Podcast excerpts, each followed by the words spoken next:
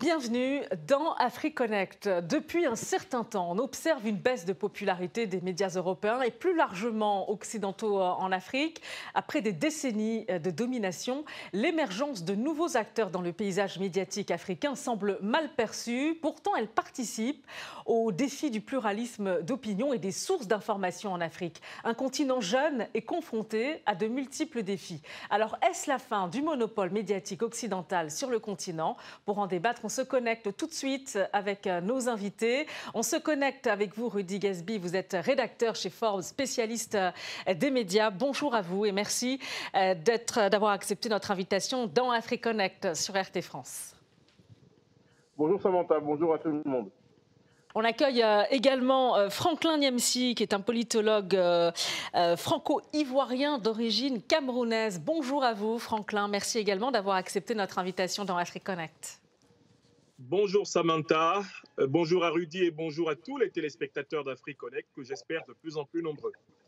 Alors, vous le savez, les, médias occidentaux hein, convoitent plus que jamais euh, le continent africain, euh, que ce soit euh, RFI, France 24, BBC, Euronews, la Deutsche Welle ou encore CNN. Hein, ce sont les, mastodontes médiatiques qui sont très présents sur le continent. Une large donc domination de, de ces médias. Est-ce qu'on peut parler de monopole occidental dans le traitement de l'information africaine, Rudy Casby?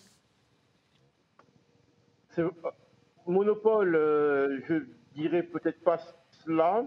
Je, pense que l'émergence d'Internet a favorisé aussi euh, un, cloisonnement et un décloisonnement plutôt d'un écosystème médiatique. On a de plus en plus de journalistes africains bien formés, sachant utiliser les supports numériques. On a de plus en plus de sites Internet de qualité au Sénégal, au Burkina Faso et dans plein d'autres pays. Donc je dirais qu'il y a une maîtrise de la narrative et des outils technologiques qui fait que forcément aujourd'hui on a des niveaux de compétences d'égal à égal. C'est vrai qu'avant euh, on disait bon bah euh, est-ce qu'on a des vraies écoles de journalisme sérieux sur le continent? Il n'y a une au Cameroun, l'offre n'était pas si développée que ça. Donc c'est vrai qu'il y avait une ramification des talents vers euh, des majors internationales comme vous dites. Maintenant aujourd'hui, aujourd'hui il y a une vraie compétence des journalistes africains.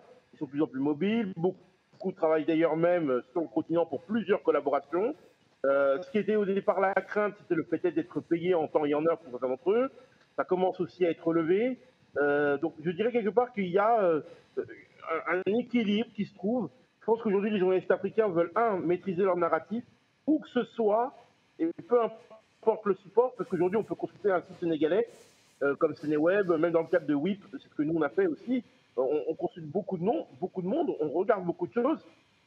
Et donc, de partout dans le monde, aujourd'hui, on peut mettre une information rapidement, écrire sans faire de faute, valoriser les langues locales. Euh, et donc, aujourd'hui, oui, on a euh, de plus en plus de journalistes sur le marché avec leurs opinions et leurs visions, et c'est ça qui a changé, plus qu'une perte finalement de monopole. Mhm. on, va, on va y venir d'ailleurs, hein, l'émergence de, ces médias euh, panafricains auxquels vous faites, allusion, hein, à l'explosion aussi hein, des, médias des médias en ligne euh, qui pèsent euh, lourd. Franklin Niamsi, votre avis sur ce, monopole occidental dans le traitement de l'information? Il existe? Samantha Ramsami, le monopole occidental sur le traitement de l'information en Afrique est un fait raciste négrier, c'est un fait colonial et c'est un fait néocolonial. Avant ces trois grandes séquences historiques qu'on peut dater à partir du XVIe siècle jusqu'à nos jours, il y avait des réseaux de circulation de l'information, il y avait des traditions médiatiques écrites et orales africaines, il y avait la tradition des griots, des messagers, des porteurs de messages, il y avait des systèmes de communication, et bien sur le continent africain, entre les peuples, entre les royaumes, entre les entités euh, qui composaient ce continent avant les trois événements de la traite négrière, de la colonisation et de la pseudo-décolonisation. Le monopole, ça a été la confiscation des tambours parleurs par les pilleurs coloniaux. Ça a été la confiscation du droit à la parole publique par les négriers, les puissances coloniales qui se sont partagées l'Afrique en 1884-1885 sans les Africains, sans les peuples africains. La confiscation de la parole et le monopole, ils ont été obtenus dans la violence de la répression contre les mouvements anticolonialistes et l'imposition de gouvernements, d'États, d'élites politiques qui avait été bien souvent, et c'est le cas dans l'Afrique francophone, imposé par les quatre volontés du colon, voulant maintenir, sous couvert de décolonisation, son précaré, sa zone d'influence. Qu'est-ce qui se passe, Samantha? Des luttes ont eu lieu à l'intérieur de l'Afrique depuis six siècles, et notamment autour des années 90, ont débouché sur la revendication du pluralisme. Ça a été la première grande fissure par-delà les résistances coloniales et, anti, et, anti-néocoloniales du XXe siècle. La première grande fissure, c'est le retour au pluralisme à l'issue de ces luttes. Mais la deuxième grande fracture du monopole occidental sur l'information africaine est venue paradoxalement d'une révolution qui s'est produite au cœur du système d'information de l'Occident, la révolution cybernétique. La révolution cybernétique a paradoxalement mis entre les mains de tous les êtres humains capables d'accéder aux machines intelligentes, à la campagne comme à la ville, le pouvoir d'informer, le pouvoir euh, de critiquer, le pouvoir de réagir, le pouvoir de mobiliser, de communiquer, même de créer de la richesse à partir de l'information, mais aussi le pouvoir de déformer et de désinformer. Il y a donc eu une démocratisation supplémentaire de l'information par la révolution cybernétique ayant entraîné celle des réseaux sociaux. Le monopole est brisé. Rudy Gasby, justement, ce quasi-monopole, finalement, il a peut-être aussi un, profité d'un historique aussi. Euh, c'est vrai qu'on on peut l'observer encore d'une manière globale.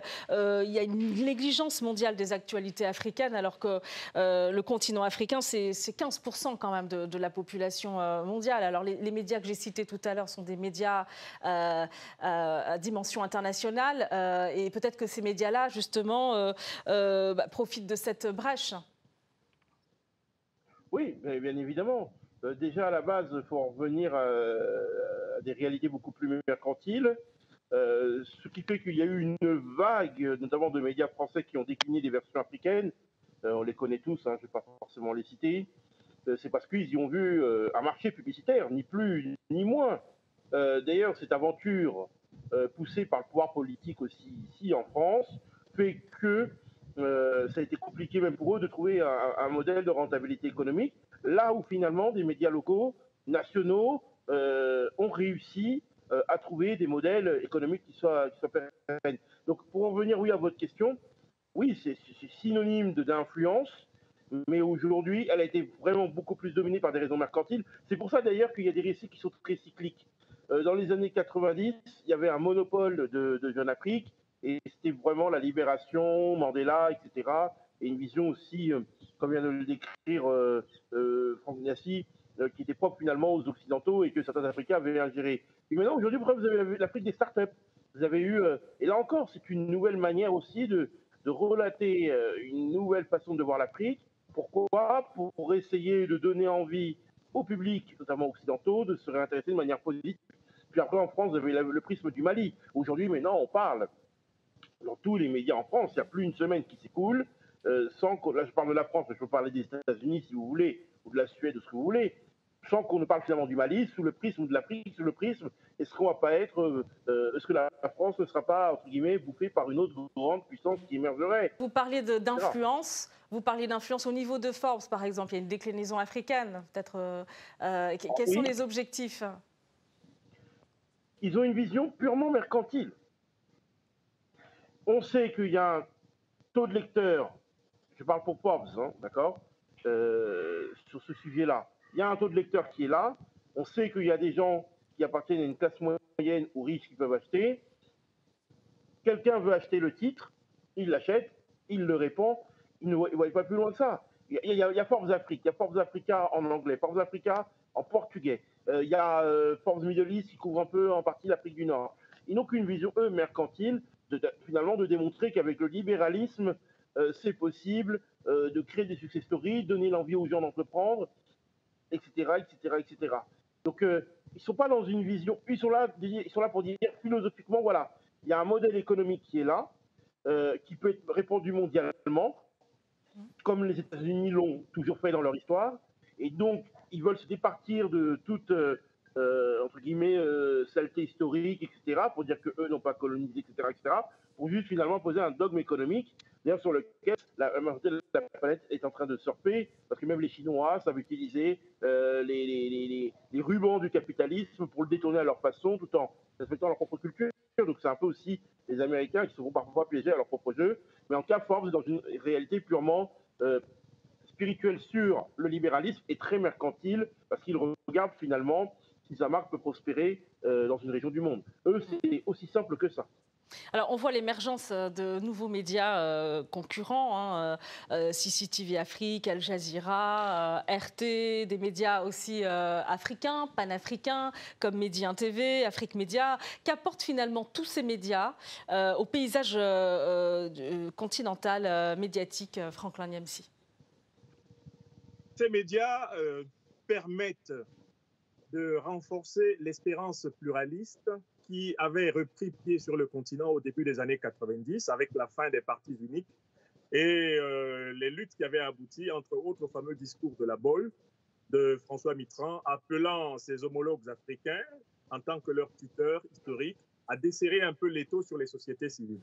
Donc il y a un peu plus de respiration de la diversité de la société civile africaine à travers cette offre variée des médias. Mais je voudrais insister sur le fait que derrière cette variété, il y a une différence fondamentale. Il y a effectivement, comme le dit Rudy, des médias qui sont essentiellement là pour faire du chiffre d'affaires, qui sont là dans une perspective mercantiliste. Et il y a des médias qui se sont inscrits dans la perspective de l'émancipation historique du peuple africain. Pour moi, c'est ça la grande distinction. Et les Africains ne s'y trompent pas selon qu'ils sont davantage intéressés uniquement par l'une ou l'autre des perspectives ou qu'ils veulent cultiver les deux. Car on peut joindre l'utile en quelque sorte à l'historique au nécessaire. Donc, pour moi, la multiplication des offres médiatiques en Afrique a un côté positif, c'est la diversification des possibilités d'expression. Elle a un côté négatif, c'est qu'en fait, il s'agit simplement souvent de la concurrence pour conquérir des parts de marché et pas nécessairement de médias qui se sont connectés avec la question fondamentale du continent, celle de son accès réel à l'autonomie économique à l'autonomie politique et à la capacité de développer eh bien, son propre modèle civilisationnel, son modèle de modernisation. Il y a un enjeu important, c'est quand même la diversification des sources euh, d'information et les médias que j'ai cités précédemment, qui émergent, hein, euh, y participent. Euh, certains sont accusés de, propagande. On peut citer RT qui est accusé de, propagande sur le continent, notamment par les médias mainstream, Rudy Kesby. que pensez-vous d'ailleurs de ces accusations? Mais, elles ne sont pas fondées. Attendez, si on commence à dire que euh, euh, les médias font de la propagande, vous savez, moi, je, voyage beaucoup, en Afrique, même en dehors, pour, euh, pour parler de, plein de thématiques. quand vous regardez par exemple une chaîne, pour qui j'ai aussi le plus grand respect, tout comme RT d'ailleurs, prenons le cas de France 24. Quand on prend ce cas-là, par exemple, quand vous êtes en Afrique, vous voyez des émissions euh, typé cliché parisien, excusez-moi, vous ne la regardez pas de la même manière que si vous étiez à Paris, que si vous êtes à Abidjan ou, à Dubaï ou, à Washington. Euh, on est clairement dans une volonté de euh, démontrer un visage de la France et de la vendre finalement. Donc c'est cela qu'il faut voir. Escarter, qu'est-ce que ça veut dire propagande? Russia Today, oui, on sait que c'est russe, c'est un point de vue russe. Il y a une, demain, il y aura une chaîne indienne, il y a des chaînes chinoises, il y a des chaînes israéliennes. Ce sont des points de vue et des angles qu'il faut prendre tels qu'ils sont. Et je pense que, à mon avis, le sujet n'est pas. Euh, demain, on a, on a, bien Africa Alors Justement, vous avez cité euh, CCTV euh, Africa, que j'ai cité également, mais par exemple, ces médias, CCTV, Al Jazeera, on ne les accuse pas de, de, de, faire de la propagande, Franklin Niemsi Samantha Ramsami, le procès en propagande qui est fait à Rochia Today est un procès creux. Pour la raison simple et bonne que tout média qui est euh, de fait ou euh, directement ou indirectement en tout cas soutenu par un État est nécessairement obligé d'avoir une ligne éditoriale compatible avec les intérêts de cet État. Mais CCTV est un média chinois, si je ne m'abuse, et qui est dans la ligne des intérêts de l'État chinois. France 24 est un média d'État qui est dans la ligne des intérêts de l'État français tel que le gouvernement français actuellement les perçoit. RFI, pareil. Comment peut-on reprocher à Russia Today, qui est un média bénéficiant du financement russe, eh bien, de faire exactement ce que fait France 24, ce que fait CCTV, ce que font tous les médias qui d'une manière ou d'une autre, représentent quand même les intérêts, il faut le dire, légitimes des États qui les subventionnent.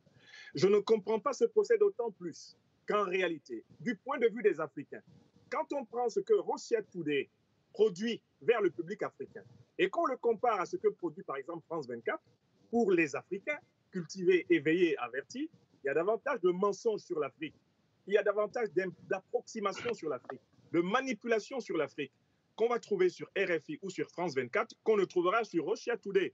La raison en est toute simple. RFI, France 24 sont des médias qui servent un État qui ne s'est pas décolonisé, qui a pratiqué la traite négrière, qui a pratiqué la colonisation de l'Afrique, la néocolonisation de l'Afrique, et qui n'est toujours pas repentant, qui n'a payé aucune réparation, qui n'a tenu aucun procès. Il y a un média que vous connaissez bien, c'est un, média panafricain, euh, c'est le cas d'Afrique Média qui revendique plus de 220 millions de foyers. Euh, les États-Unis, dans un rapport euh, détaillé du département américain, accusent aussi ce média d'être un relais de désinformation, de propagande russe en Afrique. c'est la ligne éditoriale panafricaine très critique vis-à-vis de l'Occident qui, qui pose problème, à votre avis? Mais écoutez, d'abord, Afrique Média est basé en Afrique et on, peut savoir que les subventions d'Afrique Média lui viennent d'acteurs publics et privés africains. C'est normal qu'Afrique Média défende l'Afrique. C'est un média financé par les Africains pour l'Afrique.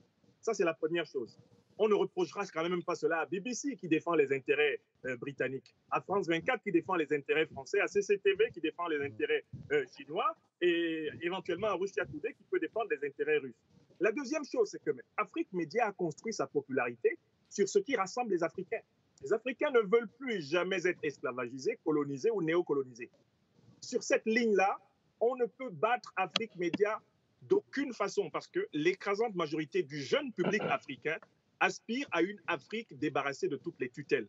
L'erreur qu'ont commis eh bien, les officiels occidentaux en général, et notamment français, qui font ce procès-là, c'est de n'avoir pas d'abord recueilli les aspirations réelles, profondes des peuples africains, et de ne pas en tenir compte dans leurs calculs politiques. Rudy Gatsby, votre avis là-dessus Parce qu'on on, est, vraiment euh, face à deux lignes éditoriales euh, frontales. On a une ligne éditoriale, euh, je veux dire, avec des contenus positifs, c'est vrai, mais toujours avec ces mêmes sources finalement d'informations occidentales. Et puis une autre ligne éditoriale avec des contenus panafricanistes, finalement, où là, précisément, on revendique la fin d'une époque néocoloniale. Qu'en pensez-vous? Ben, non seulement la, fin d'une époque néocoloniale, la fin euh, euh, d'une manière de penser euh, qui serait entre guillemets dominante, mais Afrique Média, par exemple, prenons le, cas que vient d'évoquer M. Franck l'une des vidéos qui était les plus vues, c'est la vidéo où ils ont parlé de la crise des Gilets jaunes en France. Un paradoxe. et ils débattaient à trois sur le plateau sur les histoires de Gilets jaunes. Ça a fait un carton ici en France et, pas forcément auprès d'un public d'Africains, mais auprès d'un public euh, forcément, pas forcément africain, peut-être même non africain, et qui partageait les points de vue aujourd'hui de ces gens qui, euh, à des milliers de kilomètres, parlaient de leur situation. C'est-à-dire qu'on n'est plus dans une euh, situation où on ne peut pas savoir ce qui se passe. si je vous dis que la vidéo sur les Gilets jaunes, le débat qu'ils ont fait à Troyes, a été extrêmement relégué parmi les milieux des Gilets jaunes ici en France, pendant les manifestations. Je crois que en parler. Ça me paraît choquant et étonnant, mais il en était ainsi. Les vidéos d'RT France ont été très appréciées par, euh, les Gilets jaunes euh, également. Euh, parce que avant que RT France ne parle des Gilets jaunes, on parlait d'un groupe de délinquants. Et puis finalement, face au succès de certains médias, c'était brut aussi, etc., tout le monde a un peu revu sa manière de parler de ce mouvement en disant non, après tout, ce sont des gens qui manifestent pacifiquement, etc. Donc là, c'est en France, mais, mais en Afrique, c'est pareil. Aujourd'hui, quasiment tous les Africains avec leur smartphone sont presque journalistes. Ils racontent leur vie, ils racontent ce qu'ils voient, euh, ils le transmettent, le partagent en réseau. On reproche aussi euh, à ce média, Afrique Média, de faire des partenariats, notamment euh, avec le, groupe RT, le, média l'a largement évoqué sur son antenne. Et pourtant, on sait aussi que des, France 24 également fait des partenariats avec des médias panafricains. Ça n'a rien d'exceptionnel et d'étonnant. Oui, oui, parce que oui, Samantha, pourquoi? Parce que quand ce média, on le regarde en France, on le juge légitime et normal. Euh, on dit, bon, bah, c'est un média français, en tant que français, qui fait des partenariats avec des médias bon, bah, grand bien alors en passe. Quand c'est RT, on dit, oh là, on se méfie, on se méfie. Mais quand on est français et qu'on regarde cette chaîne, France 24, qui fait du très bon contenu au passage, comme RT d'ailleurs, du très bon contenu. À l'extérieur, on se dit, ah quand même, c'est quand même une vision qu'on projette euh, euh, de soi, etc. Donc on réfléchit souvent mieux quand on est à l'extérieur, quand on est à l'intérieur. Quand on est à l'intérieur, on prend le fanion, on est supporter. quand on est à l'extérieur, on prend du recul et on dit, attends, là, il y a quand même un truc qui ne va pas. Donc oui, euh, pourquoi RT, ça choque, etc. Mais ça choque déjà des officiels, ça choque une nomenclatura de certains journalistes au nom de certains principes qui nous expliquaient même au tout début de l'année 2022 euh, que euh, c'était presque criminel hein, d'avoir travaillé ou d'avoir euh, parlé sur RT. Moi, j'ai toujours défendu la position de RT par rapport à ça. J'ai toujours dit que non, il fallait des points de vue, etc. limite, on a criminalisé les gens qui avaient travaillé, on demandait aux gens qui n'aient plus leur carte de presse, etc. Et, soudainement, on était là à donner des leçons de morale. donc, non, je.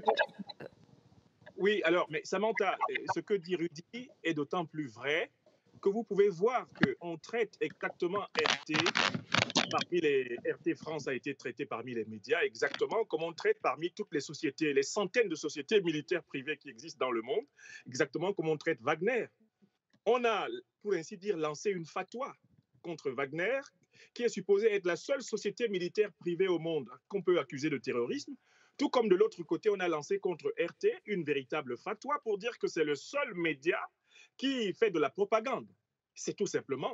Et, justement, tout à, l'heure, on, évoquait, on, a évoqué rapidement les, opinions publiques africaines, euh, euh, justement leur, posture par rapport à ce qui se passe aujourd'hui au niveau d'RT France, euh, du média RT.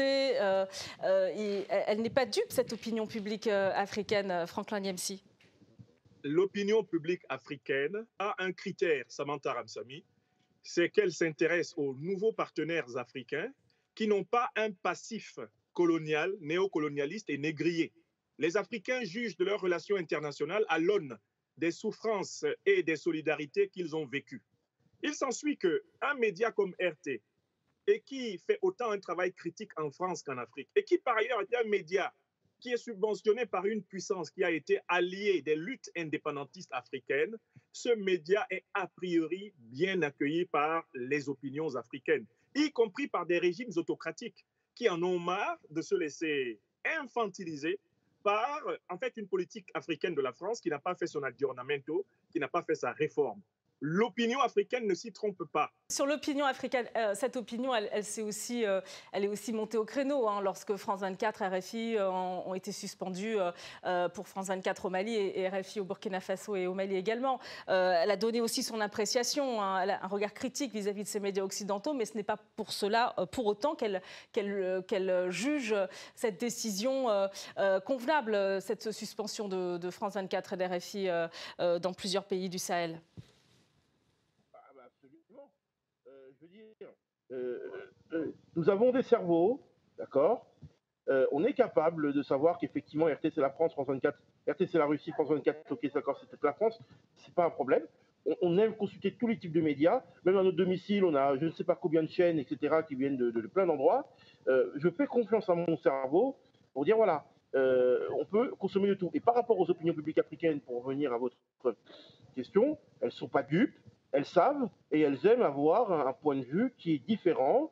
Ça ne veut pas dire qu'elles rejettent France 24, RFI ou n'importe quelle autre chaîne mais elles aiment bien, à côté de ça, d'avoir leur chaîne. Euh, on le disait tout à l'heure, hein, le poids des médias en ligne, euh, des réseaux sociaux. Finalement, la guerre de l'information euh, du soft power va se jouer aussi sur ce terrain-là. On sait d'ailleurs que BBC hein, se prépare d'ores et déjà à, passer au tout numérique. la France aussi, d'ailleurs, en matière d'influence aussi, envisage de se doter d'un média sur Internet, selon la lettre A. Il y a beaucoup aussi hein, de, partenariats qui se nouent en Afrique à, ce niveau. Finalement, euh, euh, la bataille euh, médiatique, informationnelle, elle, promet d'être passionnante à l'avenir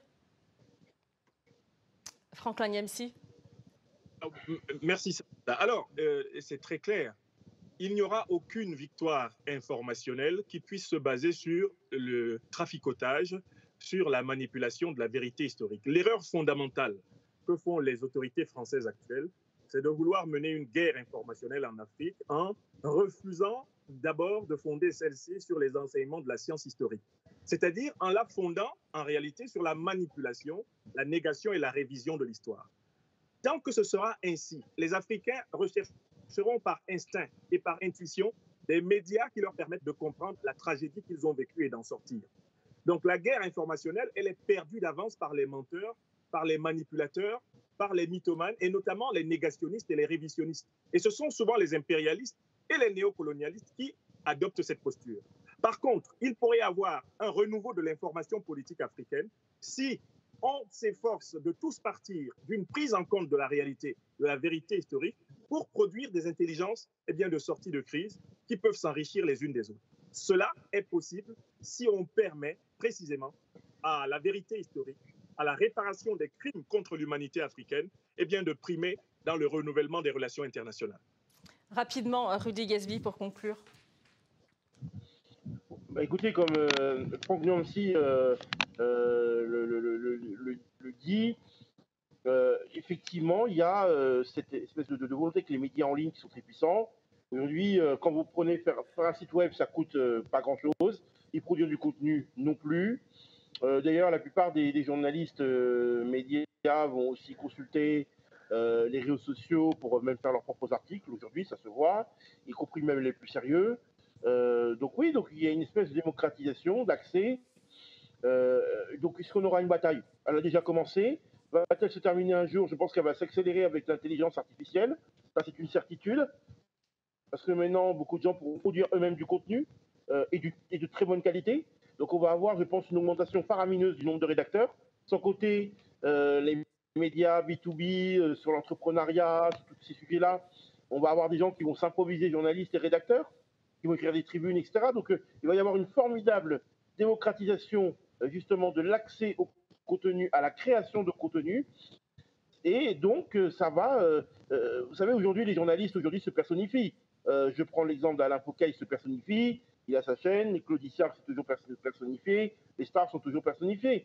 Merci beaucoup à vous, Rudy Gasby. Je rappelle que vous êtes rédacteur chez Forbes, spécialiste des médias. Merci également à, vous, Franklin Niamsi. merci à vous deux. Merci. Et merci, à, vous de nous avoir euh, suivis. Retrouvez euh, AfriConnect sur nos réseaux sociaux et notre site rtfrance.tv. Euh, merci de votre attention une nouvelle fois. À très bientôt dans AfriConnect sur RT France.